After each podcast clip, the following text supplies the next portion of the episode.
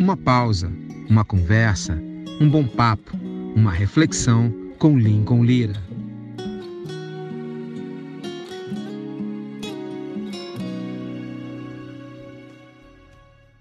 Salve, salve galera! Hoje meu bate-papo é com Del Cordeiro, um grande ministro de louvor e adoração e grande compositor também. Canções gravadas inclusive com Paulo César Baruch. Ele que conhece muito de igreja, um pastorzão muito carinhoso, tem nas canções a expressão e a forma de louvar a Deus e você confere nesse bate-papo sobre composição e vida ministerial com Del Cordeiro e, é claro, boa companhia Lincoln Lira. A gente confere juntos a partir de agora. Fala, Del Cordeiro. Salve, salve, Mano Lira. E aí, beleza, cara? Tranquilo? Beleza pura, graças a Deus. Como é que você tá? Graças a Deus, assim, naquele quarentena, né? Negócio... Confinadão? É, não tem saído não. Em casa, só. Eu só, na verdade, vou no mercado às vezes. Então, eu dou caminhada e tô com o Davi aqui no condomínio. Mas em casa, quase um mês, né? Quase um mês. Tá me ouvindo aí? Quase um mês. Tô ouvindo, tô ouvindo bem. É... Pô, cara, tô acompanhando tuas lives aqui, tô sendo alimentadão aí, muito bacana. Pô, a do Saião foi muito maravilhosa, cara. A do Saião foi bacana, né? Foi. Muito boa, muito boa. Papo também que você bateu com o Salomão, curti muito. Pô, muito Salomão, bom, muito bom. Muito bacana também, ele é um cara diferenciado realmente. Agora, eu tô tentando... Profundo, né, cara? É, eu tô tentando assim, Del, é... de forma proposital. Tá você deve ter percebido. Eu não falo de negócio de corona, não. Porque eu tô legal de corona. Quer nem saber do coronavírus? Eu já tô corongado, tá, o coronga, já tô corongado.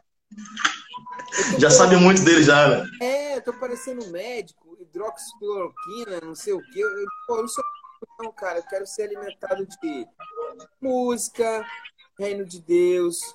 E minha vida não é só coronga, não, pô. É verdade, é verdade. É verdade, é verdade. E o povo tá, já tá alimentado também muito pelo medo, né, cara? É. Isso vai prejudicando um pouco. Como é que tá meu áudio aí? Tá bom? Tá ouvindo legal? Tá, tá bom. Tá maneiro. Tá ouvindo? Tá legal. É porque eu acho que tá rolando agora uma live do Alexandre Pires, aí o pessoal tá, é. tá em polvorosa no condomínio aqui, o pessoal tá cantando, gritando nas janelas, coisa de doido. É mesmo, né? Aqui, é. Aqui é, aqui é. Lá é a live do Nego Velho, aqui é a live dos, dos homens de Deus. Amém, amém. Ele mandou ninguém explica a Deus aí, eu ouvi altão aqui. É mesmo, é? Ouvi pela janela. É, mandou. O varão tá, tá, tá, no, tá na unção. É, outro dia, era umas três da manhã, né? Com essa parada assim, a gente acaba dormindo tarde, né? Uhum. Aí, da manhã eu tava assim, aí tava vendo quem tava na live, aí tava o Clóvis Espinho numa live. Aí eu entrei, uhum. ele falou, quem tiver aí, eu, eu vou chamar para vir aqui comigo. Aí eu fiz o convite, aí ele aceitou, aí entrei na live, era 15 da manhã. Ele na praia, que ele, ele, ele era numa ilha, né? Uhum. Próximo de Salvador. E aí ele também é um compositor assim de mão cheia, né? É um cara que. Ele tira onda, mano. Diferenciado, né? Muito é, legal. É. O que eu acho legal é que de vez em quando ele vem com uma coisa completamente fora do que você está acostumado a ouvir dele e surpreende. E é muito bom, né? Sempre é. muito bom, né? Agora, assim, eu estava pensando assim no que a gente ia conversar quando eu te contei. E aí, uhum. poxa, eu queria abordar um assunto contigo assim, das composições. Né? Também Deus tem dado um talento nas composições. Composições muito legais, diferenciais, muito bíblicas, né? muito teologicamente assim, muito coerentes. assim. E eu queria que você falasse um pouco da tua experiência assim como compositor. Como é que é o processo, como é que você faz, essa coisa da... E tem a inspiração e tem a transpiração, né? Uhum, uhum. A inspiração é o trabalho, é a dedicação, é você gastar tempo ali, é você buscar. Então, queria que você falasse sobre isso. Como é o teu processo criativo e como é que é a tua preocupação, por exemplo, com as letras, a preocupação em estar teologicamente coerente com aquilo que você crê, independente da fonética, da melodia, do que você esteja criando, a obediência é uma coisa que já pensa, entendeu? Uhum. Então, mano, eu para te falar disso tem que falar um pouco de como começou isso tudo, né? Uhum. Eu era eu era jovem, tinha 16 anos na época. E eu me lembro que uh, eu estava dando aula no curso de informática em São João de Meriti. Eu era um recém-contratado, um aluno que foi se formou no curso e foi contratado. Na época era muito difícil alguém ter um computador e eu trabalhava já com isso naquela época. É... E aí me lembro de chegar em casa um dia muito cansado, muito tarde. Trabalhei de, de 10 da manhã às 10 da noite, saí de lá às 10 da noite e vim, ah, na época de condução pública, né, até, até a casa onde eu morava, na Taquara. Quando eu cheguei lá, ah, eu me lembro que eu coloquei um disco para ouvir, a música para acampamentos do Legião Urbana. Uhum. E eu me lembro de ouvir uma canção e o, o Renato Russo era um grande compositor, né? Isso é, isso é inegável. Né? É um grande compositor. E ele, e ele. Eu me lembro de quando eu ouvi ele cantar uma canção, uma das canções, eu percebi que o que ele falava na canção, a nota musical carregava o mesmo sentimento do que ele falava. Entendi. É como se ele não precisasse dizer a palavra para eu entender o que ele queria me passar só pelo arranjo, pela, pela, pela construção melódica que ele tinha feito aquela canção. Uhum. Cara, aquilo, aquilo me tocou de uma maneira tão forte que eu falei, eu preciso. Ah, ah, eu, eu, queria muito poder fazer isso, ter essa habilidade, ter esse. Mas assim, você antes disso era músico. Eu já, já tocava um pouco de violão é, e, e sempre estava cantando, mas, mas músico, músico de ter estudado mesmo, não. Já tocava violão, já estudava violão, uhum. mas de maneira é, autodidata, né? Entendi. Com... Marco em relação a entendimento de composições, né? Sentimento. Né? Isso, isso. Eu já, eu já tinha uma percepção de cada instrumento no seu lugar, na música. Eu tinha uma percepção que não era normal, não era assim a, a percepção comum que você tem da, da canção quando você a ouve. Uhum. Mas só que esse momento foi um momento realmente de. Eu estava cansada e eu descansei. Quando eu descansei, eu percebi essa, essa característica da composição do Renato Russo. E aí eu comecei a estudar outros compositores e ver como eles faziam isso também, de outras formas, de outras maneiras. É, e aí eu escutei, comecei a escutar muita música gringa, comecei a escutar muito Javan, muita, muito compositor que eu admirava na época. E aí é, disso me deu um desejo de compor. E eu comecei a compor canções. Comecei a compor canções e cantava para os meus amigos, cantava para as pessoas que estavam próximas de mim. E aí eu montei uma bandinha, né? E comecei a, a cantar as minhas composições. Eu fazia cover, cantava músicas das galeras de fora, mas cantava sobretudo as minhas canções. É, a gente ensaiava, fazia, criava arranjos e tocava uh, as nossas canções uh, em todos os eventos que a gente tinha oportunidade de cantar e de tocar. E aí isso foi começando a. Aí, época era década de 90, 97, 98, por aí.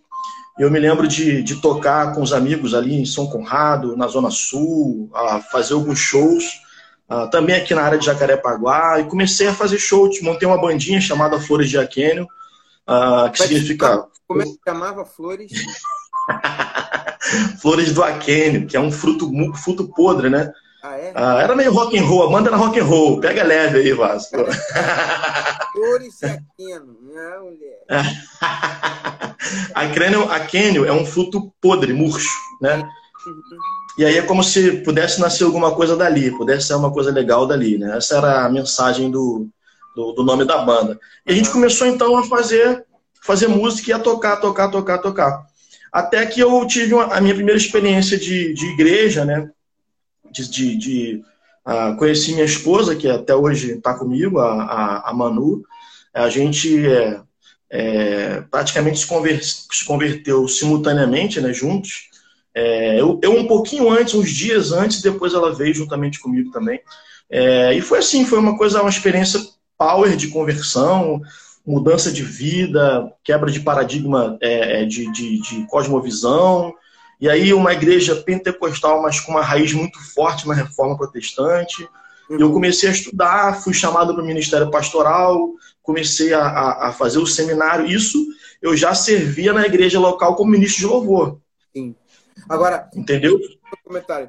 O Jefferson aqui, saudade também, Jefferson. Grande abraço, você é o cara, uma galera, uma galera aqui chegando, Del. Só pra... Alô, Jefferson. É, feríssima. Grande Lick, saudade do Galinha Clipe, eu também, rapaz. A Boas Novas mudou a forma de, de entender a sua, a sua visão, a gente fica na expectativa. Mas estamos aqui, né? Estamos aqui gerando conteúdo de qualidade e música boa.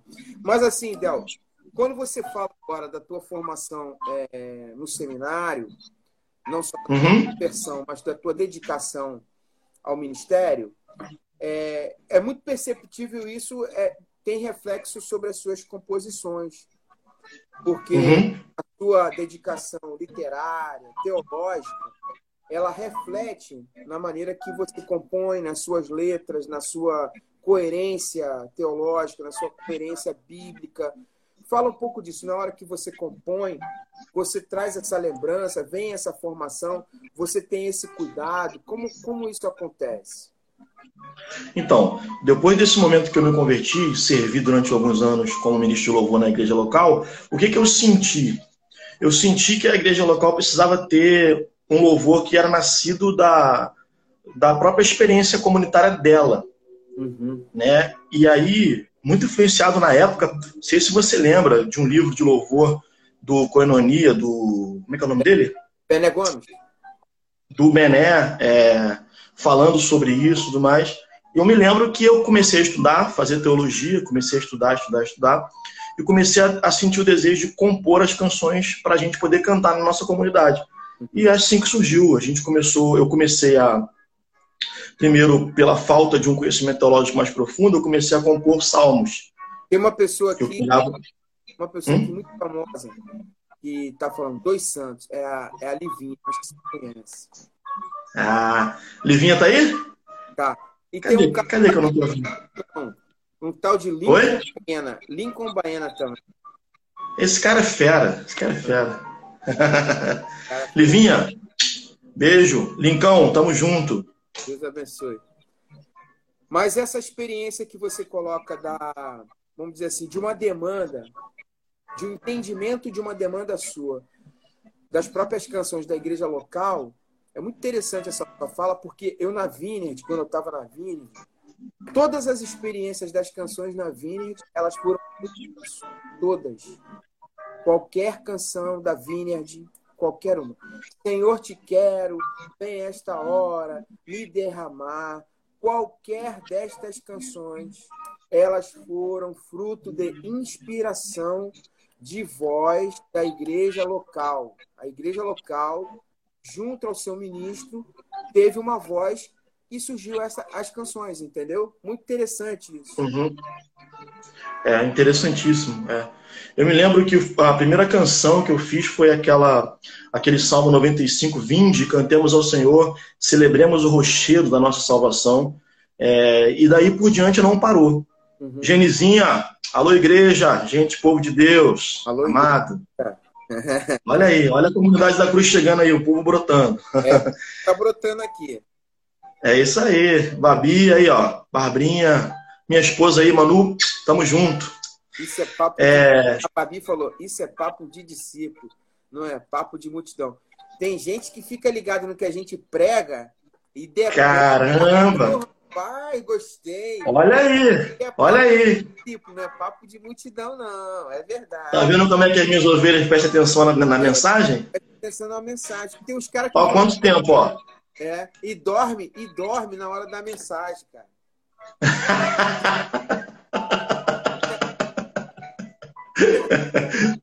Nisso daí eu já vi uma dar uma cochilada monstra lá. Que chega deu uma roncada é, eles vão na igreja religiosamente, mas chegam lá às vezes dormem, cara. faz parte, Nicão, faz parte. Então, como é que passou isso assim para o teu processo criativo no teu cotidiano, da sua vida particular? Então, isso começou a ser uma. A, a, a, quando, como a gente começou a fazer muitas canções, eu comecei a compor, muitas canções e a igreja local foi incorporando, a gente foi cantando essas canções, ah, isso passou a ser uma uma uma, passou a ser uma necessidade, passou a surgir uma necessidade da gente pegar isso, registrar isso e colocar isso para fora. Olha aqui que, né? que a Cel tá falando, Cel 144. Assisti o Del Cordeiro ontem no Antenados na Geral, foi muito bom. Ó, o ah, legal, Cordeiro ir no, no Antenados na Geral tem um pouco de responsabilidade. É verdade, é verdade. É verdade. Quase tudo na minha carreira tem um pouco de responsabilidade sua, Nicão. Olha, que isso, Del, que isso. Poxa. Você me ligou com muita gente importante, cara, que, que hoje fez a, a, minha canção chegar no Brasil inteiro por intermédio da sua, da sua conexão, da sua amizade. É bem Você é um assim. cara que, que é generoso, misericordioso. Mas aí você estava falando que as composições e a metodologia de compor passou a fazer parte da tua vida, fazer, passou a fazer parte do seu dia a dia, como se fosse uma necessidade, né? Exato. E aí eu comecei a. Porque quando você começa a, a, o processo é natural do cristianismo, né? Você, se você conhece a Deus, ah, você não consegue não adorá-lo, né? E aí a, a, sua adoração ela vai perspassar todas as áreas da sua vida. Você vai, você vai ser uma pessoa melhor em todas as áreas da vida. Você vai tentar ao máximo servir as, as necessidades daqueles que estão ao seu redor você vai ao máximo, né? Aliás, isso é muito bom para falar nesse tempo, né? É. Você, você vai ao máximo abrir, abrir a, a sua vida de forma que ela sirva os seus dons, seus talentos, seu dinheiro, de forma que ele sirva ao propósito do reino, o crescimento do reino. E aí você vai adorando. Só que não tem como não desembocar na canção, no lábio. O lábio, o lábio daquele que foi alcançado por Cristo, ele adora, cara. Não tem como não isso não virar louvor, não tem como não virar cântico. Se você pensar doutrinariamente, profundamente, você vai acabar cantando para Deus. Se você, se você é, é, é, amar o teu irmão e, e, e, perceber nele a glória de Deus, você vai cantar um cântico que, que exalte a glória de Deus na vida do seu irmão. Não tem jeito, você vai adorar. Não é isso que Paulo faz, ele está falando de teologia, falando de igreja local, conversando sobre os problemas da igreja, os dramas, e de repente ele no meio da carta, ele parece que esqueceu que está escrevendo uma carta para os irmãos e começa, ó, profundidade dessa, da, né? Uhum. Tanto da sabedoria como do conhecimento de Deus. E começa a louvar no meio da carta, né? É, cantar, fazer um cântico de adoração ali. Então, assim, é, foi, foi natural. Como eu já era compositor, já sabia, já tinha um caminho das pedras de transformar o pensamento, o sentimento numa canção. É, e, e, sendo agora a minha mente colocada no meio, ah, onde eu pude aprofundar o conhecimento teológico, né, cara, eu, eu glorifico muito a Deus pelos mestres que passaram pela minha vida, pelos pastores que me pastorearam, pelo seminário, cara. Poxa, pastor João Cardoso, seminário, não vou citar nome aqui que tem muitos, uhum. mas o seminário Escola Teológica Reformada na época abriu, cara, a minha mente de uma forma assim que mudou radicalmente a, a, a a maneira de compor, a maneira de enxergar as coisas, de enxergar a vida e de, pastor, e de fazer música, né? O pastor Armando está na área. Grande Armandão. Daqui a pouco ele está na live também, 8 horas aí, na live da comunidade da Cruz. É ele que está de mestre. É uma live monárquica, né? Com certeza, com certeza. Tem um membro da monarquia, é monárquica, né? É, e se nós somos servos do Rei Jesus, todos os nossos são monárquicos. É. Manda um alô aí quem é da comunidade da Cruz. É nós. É nós. Agora, Del, dentro dessa sua coerência teológica que você comentou, do conhecimento que você buscou e aprendeu no seminário e foi passando para as suas canções, eu imagino que volta e meia, é, você, por exemplo, ministrando louvor, você poderia estar tá ouvindo uma canção que é de sucesso e ver assim, rapaz, essa canção, mas teologicamente ela tá muito corretinha, não. Acontecia isso, Del?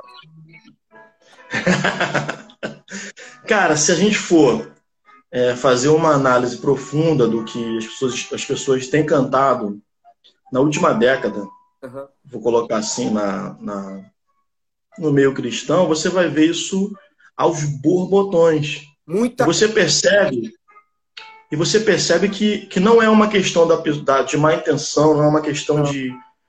É uma questão de defasagem de conhecimento teológico mesmo, entendeu? É, isso não é uma fala arrogante, não é, não, não é. Não. Isso é uma questão de, de você é, ter um zelo e um cuidado para você ser biblicamente coerente naquilo que você escreve numa canção. Perfeito. Né? Porque, porque essa canção as pessoas vão cantar em louvor e em glória a Deus nas suas comunidades locais. Elas vão absorver como verdade. Às vezes, o pastor delas prega no final de semana uma, uma palavra e dá uma direção para a igreja, e às vezes a pessoa, na segunda-feira, ela já esqueceu a mensagem que foi pregada no domingo. Verdade. Só que ela passa a semana inteira sendo pastoreada pelas canções que ela ouve no, é. lá no Spotify, no Deezer. Alô, Deezer! Deezer. No Deezer. É, é, e, e agora, e nas rádios antigamente também, e, e, ainda hoje. Né? Então, as pessoas vão, elas vão sendo pastoreadas pelas canções durante a semana, e às vezes são coisas que não estão ah, num alinhamento legal com a palavra de Deus. Né? E eu falo isso com todo o amor, cara, do meu coração. Por exemplo, é, e... por exemplo a, gente, a, gente, já conversou algumas vezes canções que são estritamente ligadas ao Velho Testamento que elas não são contemporâneas do que a gente está vivendo hoje de louvor e adoração em relação a ter um acesso direto através de Jesus à pessoa de Deus, por exemplo. Perfeito, perfeito. Isso é um grande problema, porque a, a às vezes as canções elas têm uma característica mais judaizante do que uhum. cristã, uhum. né? Então parece mais ser um judeu que está fazendo uh, uma canção sem a clareza teológica que o que a, o advento da vinda de Jesus trouxe para a mente daqueles que agora seguem ele, uh, do que, né, um cristão que, é, que agora pô, já tem dois mil anos de história, que já, já tem a prova é, histórica do cristianismo que foi pregado às nações, que já se tem tanto estudo teológico, tanto aprofundamento daquilo que Jesus veio fazer, da obra dele, né? Então, ah, parece até, sabe o que que parece? Parece aqueles discípulos no caminho de Amaús, sabe qual é? Sei, que os caras falam que... assim, ué, pô, a gente está falando uma coisa, aí Jesus fala, pô, vocês têm uma expectativa errada, pô. Exatamente. Eles estão tristes, inconsoláveis, porque a expectativa de quem Jesus devia ser e o que Jesus devia fazer para eles, ou deles, perdão, estava completamente equivocada.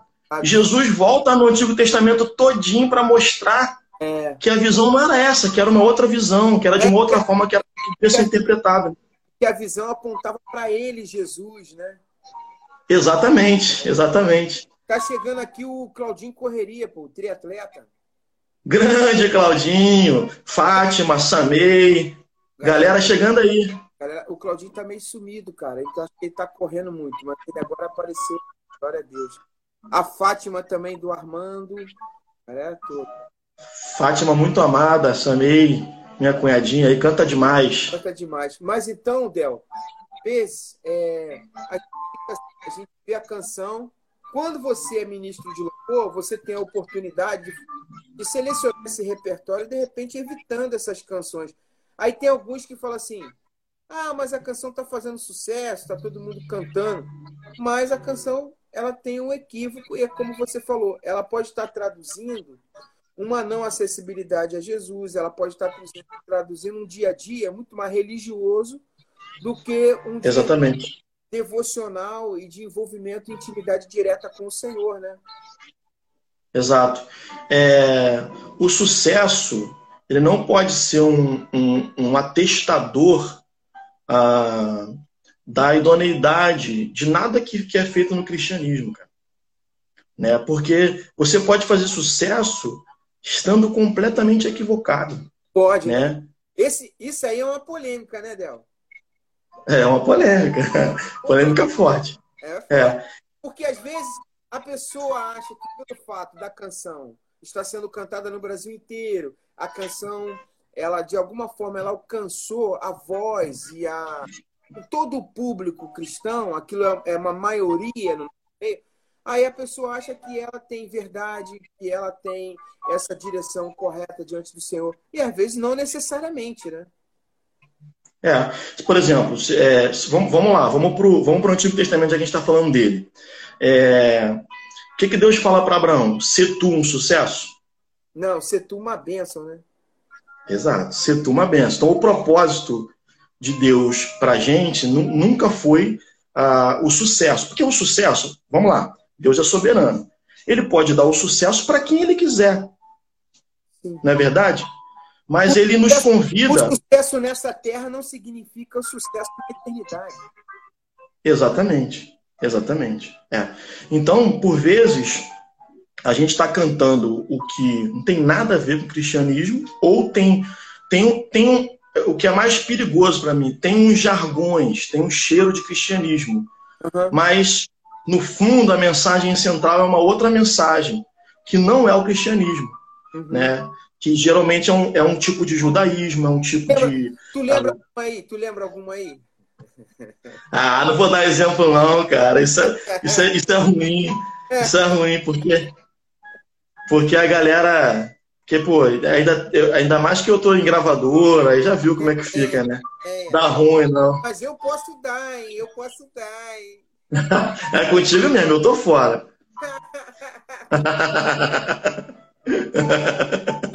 Jesus amado. Não, ó, qual é a, qual é, qual é a, a, a estratégia que eu acredito que, que seja legal?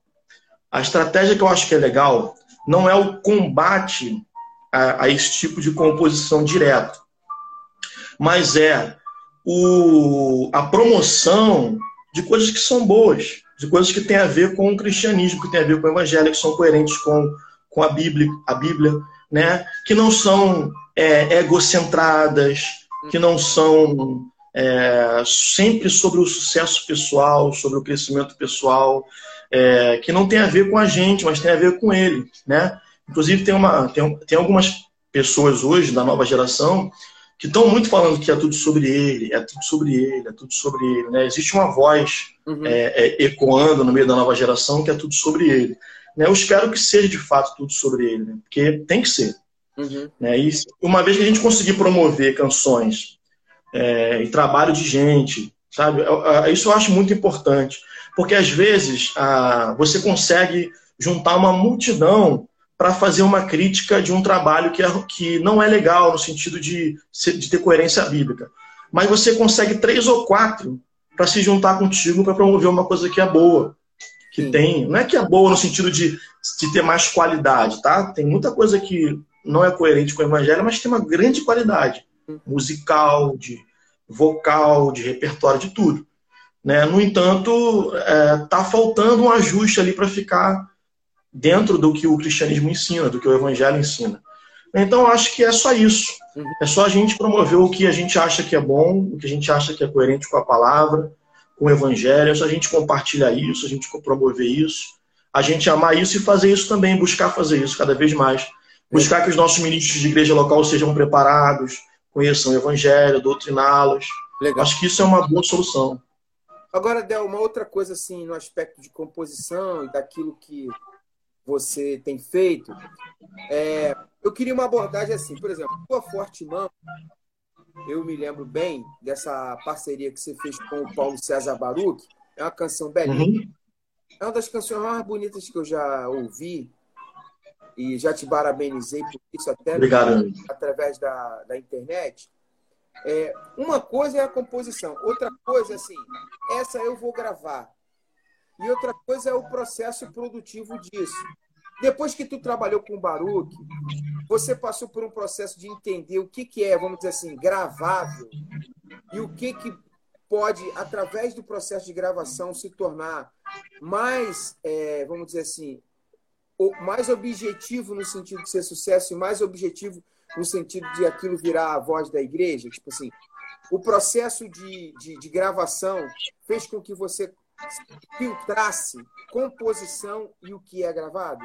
Porque isso se estende à pergunta seguinte: tem canções que é só para você cantar em casa, você sozinho, com a tua esposa, na família, na sua igreja, e tem canções que são para ser utilizadas assim como igreja, para serem gravadas e tal? Sim, sim. É, como eu estava falando naquela hora, uh, a gente tem. Eu, eu, eu tive um processo muito longo antes de ser cristão, aprendendo a compor, aprendendo a colocar as minhas ideias numa canção e depois um outro processo gigantesco, ah, entendendo a cosmovisão cristã, o universo do evangelho, as diferentes vertentes evangélicas que tem e tipos de canções evangélicas que tem, ah, a fim de, de, de, ter coerência naquilo que eu estou falando. Então foi um, um, um, segundo trabalho, foi um outro trabalho gigantesco, né, entender todo esse universo cristão para poder ah, colocar isso em canções. E aí vem um terceiro trabalho, depois que você faz isso e você se profissionaliza, né? Hoje eu, eu estou distribuído por uma, uma, uma gravadora, eu tenho um, um processo também uh, de trabalho corporativo atrás de mim. É. Então eu, eu preciso gerar um certo resultado, né? E, e para isso eu preciso entender também. E eu acho que isso também ela tem coerência com a nossa missão. Uhum. Porque ah, se eu não busco tornar o evangelho cada vez mais inteligível nas minhas músicas para as pessoas, uhum. eu estou falhando na minha missão de comunicar o evangelho através de canções ah, para as pessoas. Uhum. Então, eu, eu preciso conseguir tornar a composição interessante, tornar a, a, a, a maneira de, de arranjar, de criar música mais interessante. E eu venho tentando trilhar esse caminho ao longo do, do tempo. É, por exemplo, vamos dar, vamos dar o, a, o exemplo do Baruch que você falou. Quando eu fui gravar com o Baruch aquela canção, nós tínhamos a opção de três canções. Uhum. E o Baruch, ah, de pronto, sabia que era aquela que, ele, que a gente devia gravar. Né? Ah, quando ele ouviu a canção, ele falou: é essa, vamos, vamos gravar essa música. Então ele, ele tinha uma consciência um, um arcabouço, um, uma, uma, uma vivência, uma história e, e também a técnica, né, o conhecimento técnico, para compreender a, a, a, o valor daquela, daquela composição. Né? E ele, quando eu estive lá, ele falou, cara, eu vejo muita riqueza nas tuas canções. Uhum. Eu, é, vamos, vamos trabalhar isso e tal. E aí a gente trabalhou junto naquela canção para que ela pudesse se tornar graças a Deus, que se tornou aí com milhões de views aí, com muita gente sendo abençoada por ela. Inclusive, é... inclusive ela é uma canção do repertório do Baruch e o Baruch é compositor. É, tem três domingos atrás, uh, Baruch é um excelente compositor, né? Tem três domingos atrás ele estava ministrando ela lá na IBAB. Eu assisti depois, uh, o culto foi ao vivo, mas eu assisti depois da gravação uhum. e vi lá o, o, o a música sendo executada já de uma outra maneira, já com outro arranjo. Né? O que eu achei super legal, o que eu acho muito legal ele absorver essa é, canção é, e tá é ministrando ela. É interessante isso, porque eu sou de uma geração que havia os intérpretes, música secular, havia os intérpretes e os compositores. Isso era muito bem definido. Eu me lembro uhum. que a indústria fonográfica, ela, por uma questão. É muito interessante esse assunto. Por uma questão de Mateuzinho Grito entrou aí, ó. Grande abraço, Mateus. É, o, Mateuzinho, é bom. O Mateuzinho está sendo enriquecido por esse assunto. Fica ligado, hein, Mateus? Presta atenção, hein, Mateus? Então, nessa, nessa história da música, tem, tem um momento da música que a indústria ela começou a privilegiar os compositores. No os compositores eram muito assim desprotegidos, totalmente desprotegidos. Chegou um momento que eles começaram a ser valorizados. Quando chegou uhum. e protegidos é, no aspecto judicial, no aspecto da lei, a propriedade intelectual. E eu me lembro desse momento. Nesse momento, a indústria começou um encurralamento para que os compositores fossem os próprios intérpretes das canções. Então, fica muito claro na MPB que ela perde seu grande, seus grandes intérpretes e começa a existir o artista que é intérprete das próprias canções. Uhum. E no nosso meio também passou por isso, refletiu no nosso meio. Eu estou falando isso porque é muito, muito difícil. Você sabe o que eu estou falando? Muito difícil. Um cara que é compositor gravar do outro. Muito difícil. Você vai conversar, você vai conversar com ele, ele fala assim, ele disfarça, não sei o quê, mas não grava a composição do outro, porque ele quer se privilegiar da arrecadação como autor das próprias canções. E ele entende que a sua obra não é só de interpretação e ministração, mas é também autoral no sentido da composição. Então, para o uhum. Baruch aceitar uma canção além das que ele faz, é porque realmente a canção é muito boa. E isso é um diferencial. Uhum. Perfeito. É, eu acho que eu, o que eu achei muito legal dessa convivência foi também que, e dessa percepção que você deu agora, foi que ah, quando ele veio, ele, ele gravou no meu projeto primeiro a música. Ele veio para participar comigo, cantando comigo na minha, no meu trabalho, numa single que eu lancei. Aí ele veio como produtor e como cantor, fazendo um feat comigo ali. Na verdade, é... na verdade, eu me lembro que quando você foi a São Paulo, você iria só para produzir com ele. Mas aí você teve, Exatamente. Ideia, você teve a ideia dele participar, foi isso? Não, chegando lá, a, primeiro nosso, nosso primeiro encontro, a gente foi tomar um café numa padaria próxima ao local onde é o estúdio do Baruch lá. Uhum. É, isso naquela época.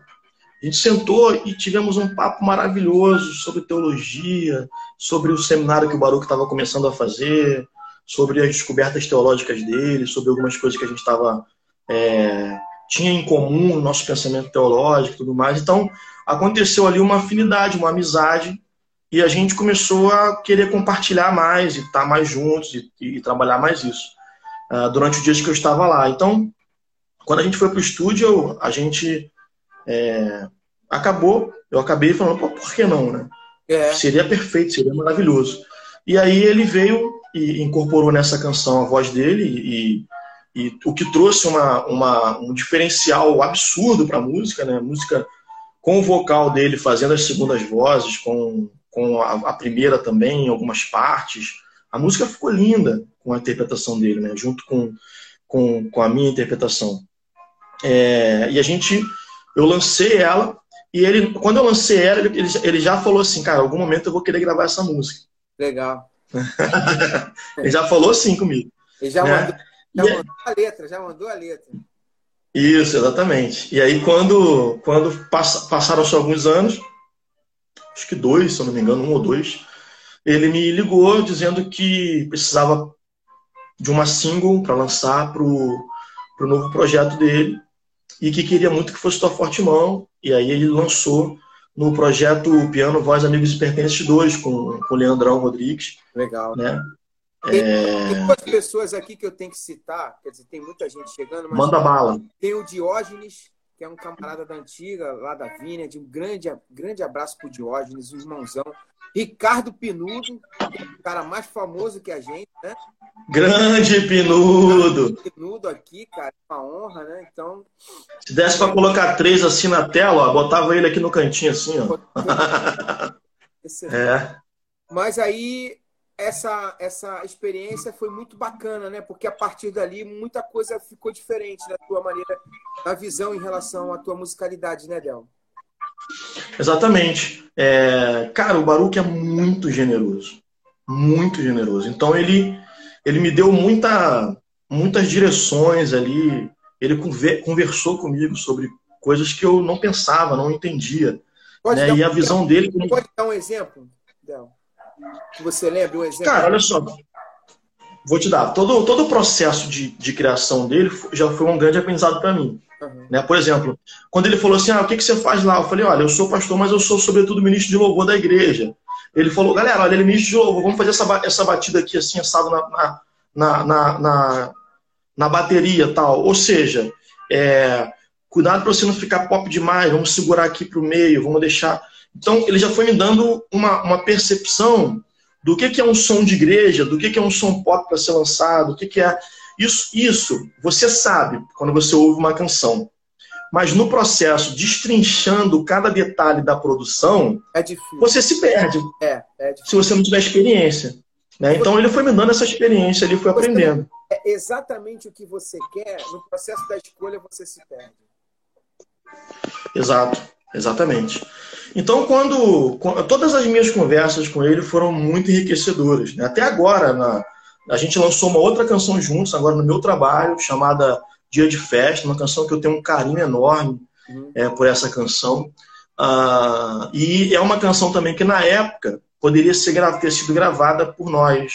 Uhum. E ele também disse que gostava muito e que a gente poderia gravar junto no futuro. E aí pintou de gravar ela e, e a gente acabou gravando junto de novo. Uhum. É, então, nesse processo, por exemplo, uh, no meio da produção, ele conversou sobre vários insights novos do que ele estava percebendo, uhum. frescos do que ele tinha acabado de receber nos Estados Unidos, a percepção do que ele tinha lá, é, tinha acabado de ter, de uma viagem que ele tinha feito e conversado com alguns compositores americanos. Uhum. Então, assim, ele é um cara extremamente antenado no que está acontecendo, no que, no, que é na vanguarda do, da questão musical e ele é generoso, né? E compartilha isso, ele não guarda para si, né? Isso é muito legal, cara, isso é muito legal. Sim. Eu tenho tentado fazer, na medida do possível, isso com outras pessoas.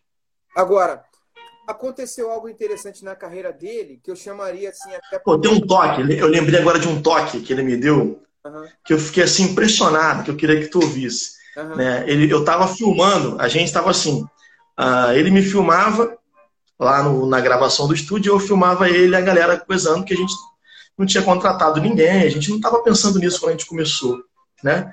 E a gente chegou lá, eu, tava, eu tinha uma Canon, uma, uma filmadora, ele tinha uns tons de lentes de Canon lá, a gente foi trocando as lentes, e eu filmava ele, ele me filmava. Aí eu falei assim, rapaz, eu acho que tá ficando granulado os vídeos aqui. Aí ele falou assim, cara, é, se ficar granulado, o conceito do vídeo vai ser granulado. Parte do que tem. Você entende o, o. A visão. É. Cara, a, a, o mental, a, o mindset do cara funciona o tempo todo. É. Cara, é impressionante. E, e aquilo foi enriquecedor demais, né? Eu, entendi, eu aprendi ali uma, um conceito, não foi, um, não foi uma, uma um toque para um vídeo, né? Mas foi uma questão de você é, sempre do que você tem, você pode adaptar para ficar uma parada vera. É. Agora, né? Eu, uma coisa que aconteceu com ele, eu queria abordar, ampliando essa nossa conversa, aconteceu com ele assim, ele meio que deu uma pausa na carreira para se dedicar exclusivamente à ministração de louvor e liderança é, de uma equipe de louvor na igreja. Que deve ser uhum. muitas vezes o que você passa né? e que muitas pessoas passam, né? E tipo assim, eu tenho conversado com muita gente, como a gente comentou várias lives, e uma coisa que eu tenho percebido, tá aqui o Marcinho da Som Livre, meu amigo, caminha com a gente aqui, grande brother, Márcio Moreira, feríssimo. E uma grande coisa, Márcio, um abraço, queridão. É, e uma coisa que acontece que eu tenho percebido no meio é uma. Fica muita vontade para responder, tá, Del? Uma certa uhum uma certa inquietude, a uma grande cobrança de resultado, pornograficamente, nas plataformas uhum. e na produção. E o cara começa a falar assim, bicho, eu, eu tô cansado dessa cobrança porque isso está tendenciando o meu processo criativo e eu prefiro uhum. até fazer o esquema de liderar a igreja. Porque a música ela mudou com essa coisa do digital, né, Del? E aí eu pergunto, Isso mesmo. o teu processo criativo também, ele fica afligido pelas cobranças de resultado da gravadora e do mercado digital? Veja só, eu, eu, eu, eu compreendo o lado do artista e compreendo o lado do empresário. Uhum. Meu pai é empresário a vida inteira, então eu compreendo muito bem o que, que é isso. O que, que é uma demanda, um, uma folha de pagamento, girar a roda. Estou ligado muito no que, que é isso. Então, ah, você precisa considerar ambas as, as, as necessidades. Né? A necessidade do, do, da tranquilidade, da paz que o artista tem que ter para produzir, para fazer uma canção realmente de valor, né? uma canção realmente é, que inspire as pessoas, para realmente tocar os corações. Então, ao mesmo tempo, tudo aquilo que a gente falou aqui, ser bíblico, ser coerente, né? a gente está trabalhando com, com cristianismo. Né? Então, são, são dois extremos que parecem ser contraditórios, mas eu acho que eles não são. É, por exemplo, a, a indústria sofreu, sofreu drasticamente ah, depois da queda das mídias físicas. Sim. Né? Então, ela precisou se reinventar. E ela precisou se reinventar no meio de uma eclosão de um, milhões de artistas ah, independentes que nasceram de, do meio dessa, dessa, desse movimento e que não dependiam mais de uma estrutura de gravadora porque eles aprenderam a se virar. Sim. E eles conseguiram alcançar o nicho que antes as gravadoras é que levavam eles para alcançar. Eles conseguiram alcançar esses nichos é, por meio de Instagram, por meio de Facebook, por meio de YouTube, de uma maneira direta, sem precisar da, da intervenção de uma gravadora. Então, isso colocou a indústria em, em, em maus lençóis. Uhum. É, é, lógico que agora, com a reviravolta das plataformas digitais e da monetização da música através das, das, do Deezer, do Spotify, do Apple Music é, e do próprio YouTube, a gravadora, as gravadoras começaram a respirar e crescer novamente.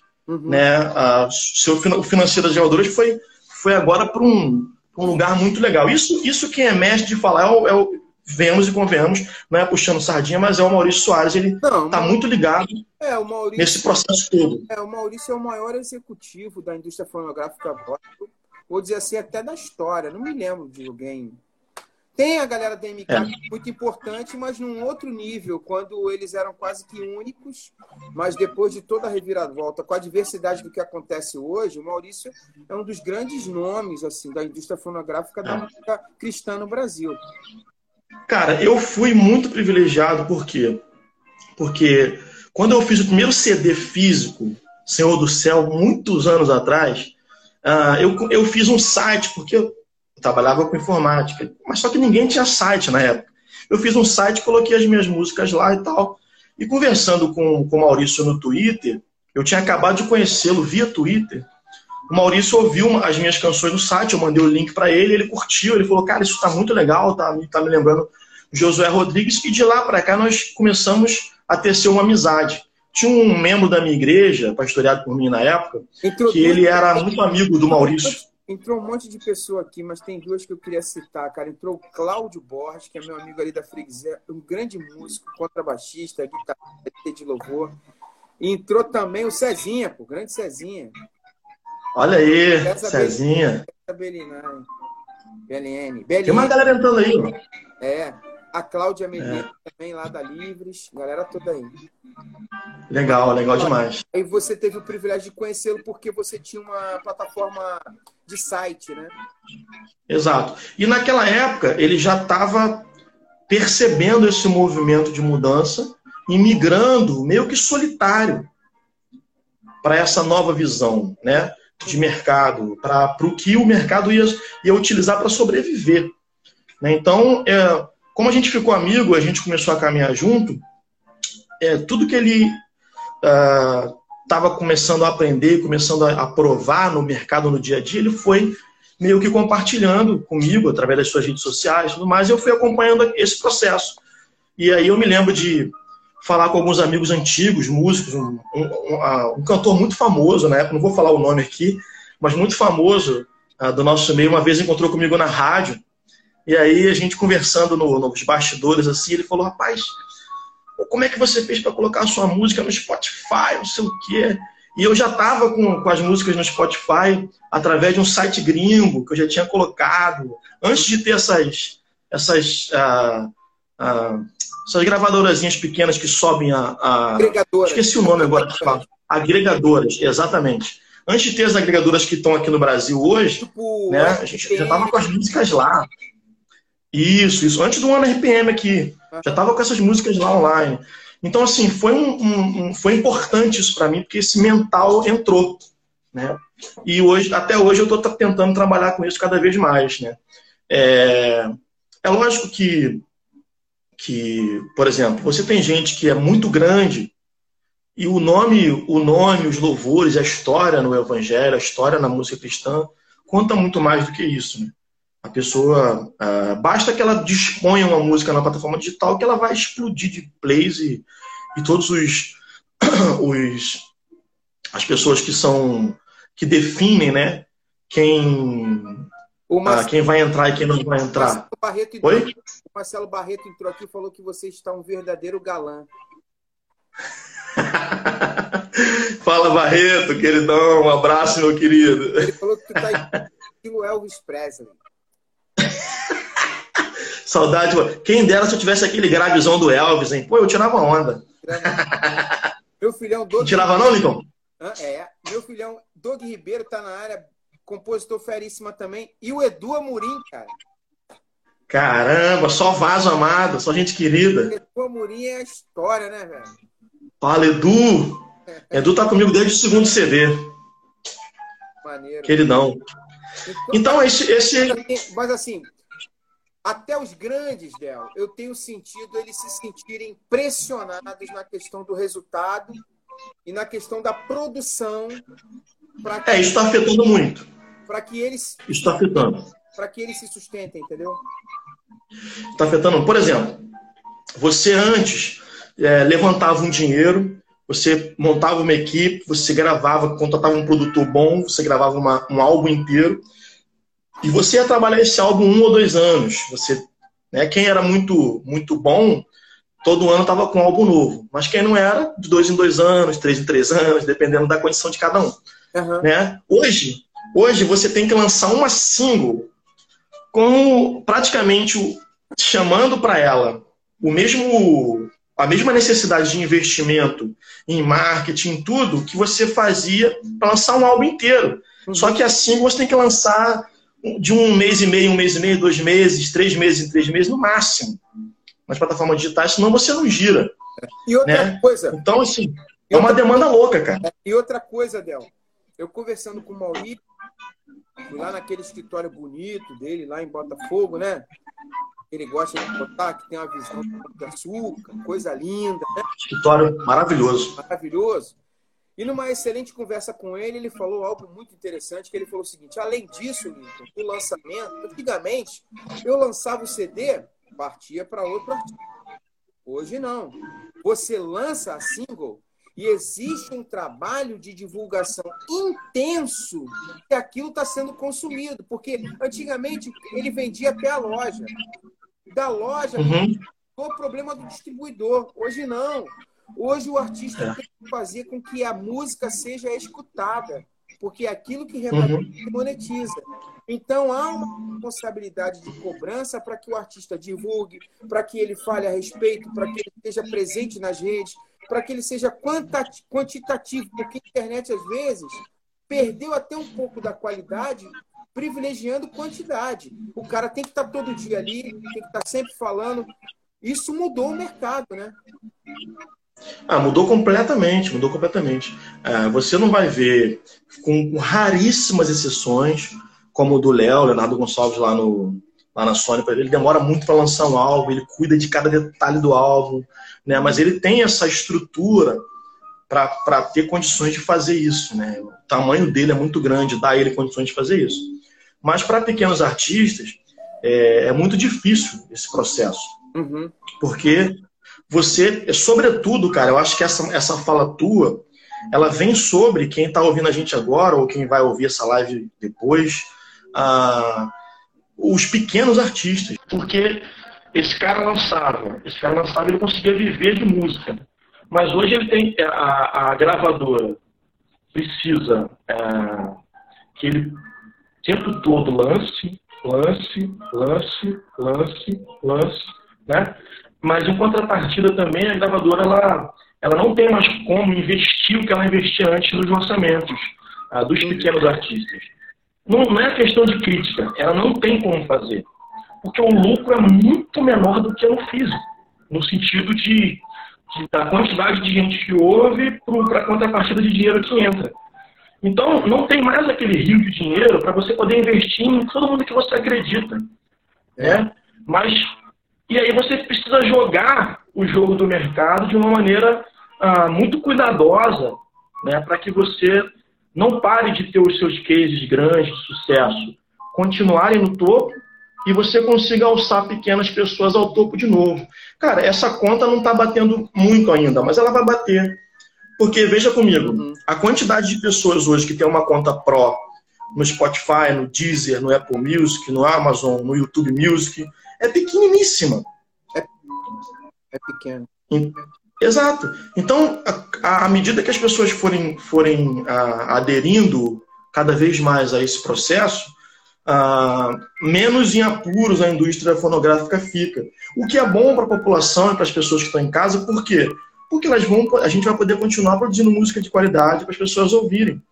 Né? O, e, e, o mercado vai poder novamente se posicionar com qualidade. Com, com, uh, eu, agora, sim, dentro da questão da composição, voltando lá atrás, né? Aí eu já acho que é mais perigoso, porque você acaba que, independente de você já ter tido tempo para maturar uma ideia e transformá-la numa composição de valor, novamente você tem que lançar. Tem que lançar. Aí, aí eu acho que dá um jazz na cabeça do cara, né? O cara fica desesperado para lançar. Um dá um jazz, é. Olha o jazz aí, olha o jazz aí, olha o jazz rolando aí. Olha o jazz rolando aí, ó. Dá um jazz, né? É. É. dá um jazz, né? É, um... O que acontece? O cara, o cara acaba por compor coisas ruins, né? É... E aí você vê muito assim, quatro notas até o final, é. e o cara tendo que compor em cima daquilo coisas repetitivas e tudo mais. Não é só uma tendência uh, de empobrecimento musical de uma forma geral, mas é uma tendência também mercadológica, né? Legal. Você compõe mais rápido, você lança mais rápido, você faz tudo mais rápido, né? É. Envelope manda. É, eu tô vendo aqui uma galera aqui, tô vendo a, a Dai, que é irmã da Vanessa Bicalho, que foi mãe há pouco tempo e é muito legal, feríssima. Ela trabalhou com a Maria Gadu e é feríssima. Tô vendo aqui o legal. Rani também, que é um grande ministro de louvor e guitarrista. Galera toda por aqui. Delzinho, a gente vai ficando por que aqui. Bom. Tá terminando aqui, mas eu queria uma palavra final tua uma palavra assim de incentivo, de da parte de Deus mesmo para esse momento que a gente está vivendo, mas muito assim do que você faz, do que você tem vivido, do que teu coração tem brotado no Senhor musicalmente, ministerialmente. Sinta-se à vontade. Um minutinho aí para você dar uma palavra para a galera, porque Tu viu que a gente evitou falar sobre pandemia, sobre negócio de hidroxicloroquina, negócio de Covid-19. Nosso negócio aqui é conteúdo, enriquecer a vida das pessoas. Mas um minutinho aí, porque já rodou o cronômetro para mim. Uma palavra para a galera, Delzinho. Bom, uma vez eu ouvi um, um, pastor americano falando sobre um câncer que ele teve, e o, e o título da pregação era Aproveite o seu câncer. Olha que loucura. Né? Por quê? Ele aprendeu que aquela experiência que ele teve, ele lutou e venceu o câncer, graças a Deus, mas ele ah, teve uma experiência com, com aquela limitação, com todos os medos, com tudo aquilo que foi trazido através daquela doença, de, de reencontro com coisas profundas da alma dele, do coração dele, de aprofundamento no evangelho e tudo mais. Então, a, a minha dica para você hoje que está em casa, que está, de repente, sem saber o que fazer nesse momento, é tente aproveitar ao máximo esse momento de que, que tem medos vindo, que tem incertezas vindo, que tem todo tipo de coisa acontecendo ah, na sua cabeça, no seu coração, talvez até mesmo sentimentos de depressão, todo tipo de coisa. Aproveite esse momento para você dar um mergulho em Deus, para você dar um mergulho no Evangelho, dar um mergulho, uh, um aprofundamento naquilo que Deus te chamou para ser, para fazer. Se você é compositor, pô, se queda aos pés de Deus e, e recebe dele canções novas, músicas novas. O Senhor tem coisas lindas para te dar. A criatividade está em Deus e tudo aquilo que uh, o mundo precisa hoje tem, tem sempre uma coisa nova em Deus, não é verdade? É. Se você procurar, se você procurar em Deus, infinitamente você vai encontrar novidade. Amém. Novidade. Deus te abençoe. Muito obrigado, Deusinho. Prazer estar contigo, Lincão. Tamo junto. Legal, você conferiu mais um podcast do Lincoln Lira. Sou eu por aqui. Obrigado pela sua companhia. E a gente se encontra. Fique muito à vontade a conferir todos os nossos conteúdos nas nossas redes sociais, através do Instagram, a nossa super conta no YouTube e também através do Facebook. Fique muito à vontade e a gente se encontra até um próximo encontro. Deus te abençoe muito, super valeu e tchau, tchau.